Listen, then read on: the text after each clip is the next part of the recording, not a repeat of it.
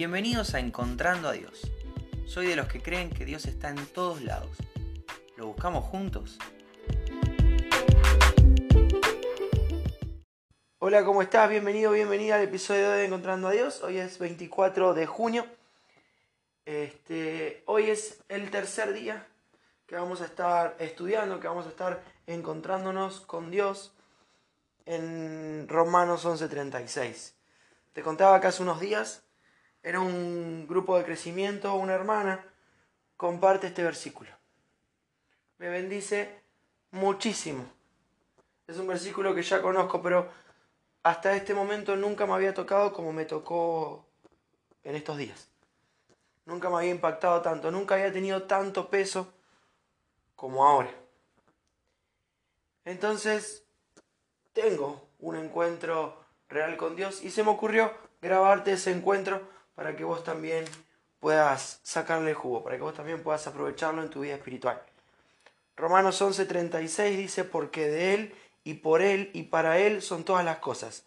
A Él sea la gloria por los siglos. Antes de ayer, hace dos días atrás, estuvimos hablando de que somos de Dios, pertenecemos a Dios. La paga por nuestra vida fue la sangre de un inocente, fue la sangre de Jesucristo. Dios mismo, hecho hombre, muriendo por tus pecados y los míos. Somos de Dios por creación, ¿sí? Él nos crea, le pertenecemos. Nos alejamos de Él. Pero Él nos demuestra su amor en que siendo aún pecadores, Cristo murió por nosotros. En que estando lejos, Él elige acercarse. Y paga el precio elige Él tasar tu vida, tasar mi vida y decide que valemos mucho, muchísimo, que valemos la muerte de Cristo en la cruz. Y esa es la paga por tu vida y por mi vida. Es una locura, es tremendo. Entonces ya no somos nosotros, ya, ya no somos nuestros propios dueños. Es Dios quien es nuestro dueño, nuestro Señor. Nosotros ahora somos esclavos por amor. Gracias a Dios, como hablábamos hace algunas semanas, no tenemos un, un, amo tirano, golpeador, violento.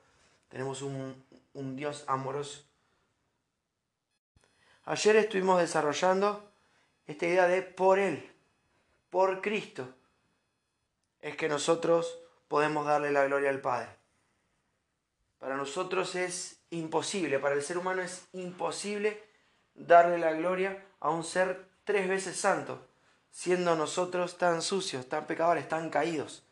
Entonces necesitamos un proceso que inicia el día que hacemos a Jesús nuestro Señor. Y se ve completo en nuestro último respiro. El día que yo parta de este mundo, el día que vos partas de este mundo, si hiciste a Jesús tu Señor, vas a ser perfecto, glorificado. Vas a ser idéntico a Cristo. No vas a ser Cristo, vas a ser como Cristo, vas a pensar de forma perfecta, no caída. Vas a actuar como actúa Cristo, vas a pensar como piensa Cristo. Mientras tanto, para que nosotros podamos darle la gloria al Padre, necesitamos ser cada día más formados a la imagen de Jesús. Y hoy te vengo a hablar de esta, de esta última expresión. Para Él son todas las cosas.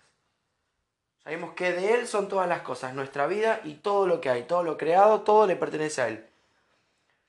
Sabemos que por Él son todas las cosas. Solo si está Cristo en la ecuación es que podemos darle gloria de forma perfecta al Padre. Y hoy vamos a ver esto de para Él son todas las cosas. Para su gloria está todo lo creado.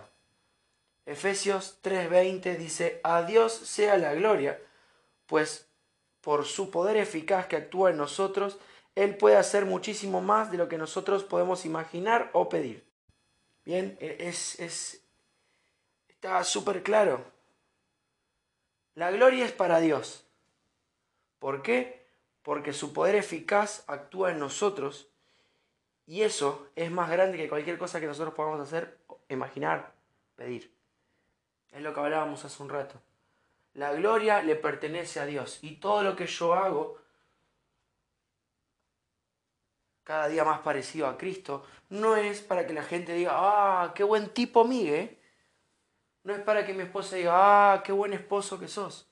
No es para que mis empleadores digan, ah, qué buen empleador, eh, qué buen empleado que sos. Es para que las personas que me rodeen vean a Dios en mí y le den la gloria a Dios, no a mí. Primera Corintios 10, 31 dice, entonces, ya sea que comáis, que bebáis o que hagáis cualquier otra cosa, hacedlo todo para la gloria de Dios. ¿Cuál es el propósito de que yo coma, de que yo bebo, de que yo haga lo que sea que esté haciendo? Darle la gloria, es para Él, es para Dios. Y la única manera de darle la gloria a Dios es pensando, actuando y obrando como Cristo lo haría. Que las personas no me vean a mí, lo vean a Él. Y para que eso suceda, tengo que aceptar que soy de Él. Tengo que someterme en humildad a que Él sea mi jefe, mi Señor, mi amo, absoluto. Lo que quiera hacer conmigo está bien. Si me quiere matar ahora, que me mate.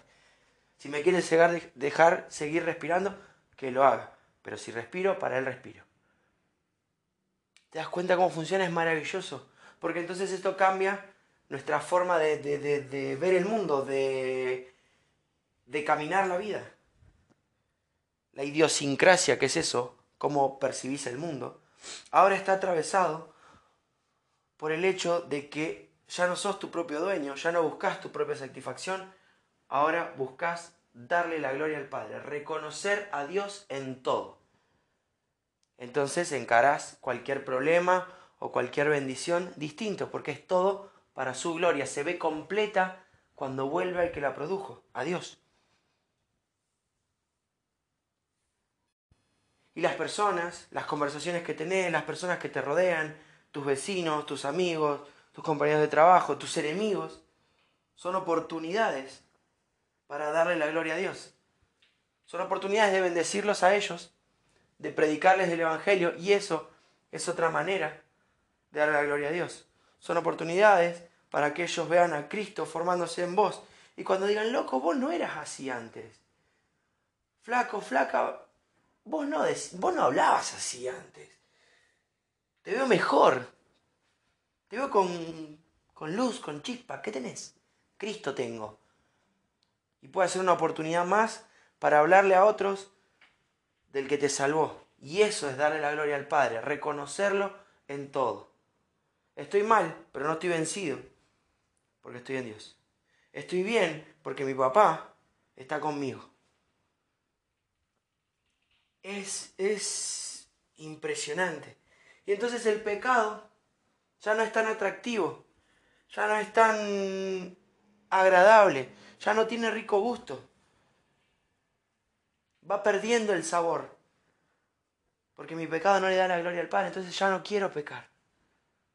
Odio mi pecado. Cada vez que caigo es, es, es una furia contra mí. ¿Por qué hice esto? Antes cuando pecaba era, mira qué genio que soy, mira la que hice, nadie se dio cuenta. Ahora no, ahora me duele. No solamente porque mi pecado mandó un inocente a la cruz, sino porque no glorifica al Padre. Y el único propósito por el que yo estoy hoy vivo es para darle gloria a Dios. Solamente por eso. Hay muchas maneras de darle la gloria a Dios. Y eso es lo lindo. Pero mi función principal es darle la gloria al Padre. ¿Cómo? con lo que te gusta hacer, con lo que sabes hacer, con tu forma de pensar, con tu forma de vivir, con tu forma de actuar, con los lugares que frecuentás, con las palabras que usás, cómo te referís al otro, tu conducción, cómo manejás no solo tu vida, sino el auto, cómo trabajás.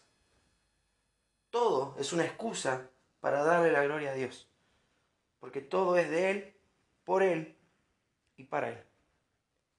Eso te quería compartir hoy, espero que sea de bendición para tu vida, lo es para la mía, me hace replantearme un millón de cosas más. Desde que, desde que el Señor tocó mi corazón, todos los días me vengo replanteando un millón de cosas. Hay mucho camino todavía por, por, por avanzar, pero siento el proceso de Dios. Veo que lo que me gustaba antes ya no es lo mismo que me gusta ahora. Veo que el pecado ya no tiene el mismo gusto. Veo que ya no me llevo los aplausos yo. Los aplausos son para Él. Veo que eso que me salió bien es por Cristo. Veo que eso que me salió mal es mi humanidad. Y voy trabajando y voy y, voy sometiéndome al proceso de Dios, que no siempre, no siempre es agradable porque crecer duele pero vale la pena, porque cada día soy más parecido a Cristo y ese es mi propósito. Esa es la razón por la que respiro, parecerme a Cristo, que es el único que puede darle gloria al Padre. Por eso nos tenemos que parecer a Él. No le quiero dar más vueltas. Realmente espero que te haya bendecido. Oro para que así sea. Y si Dios quiere, nos volvemos a encontrar mañana.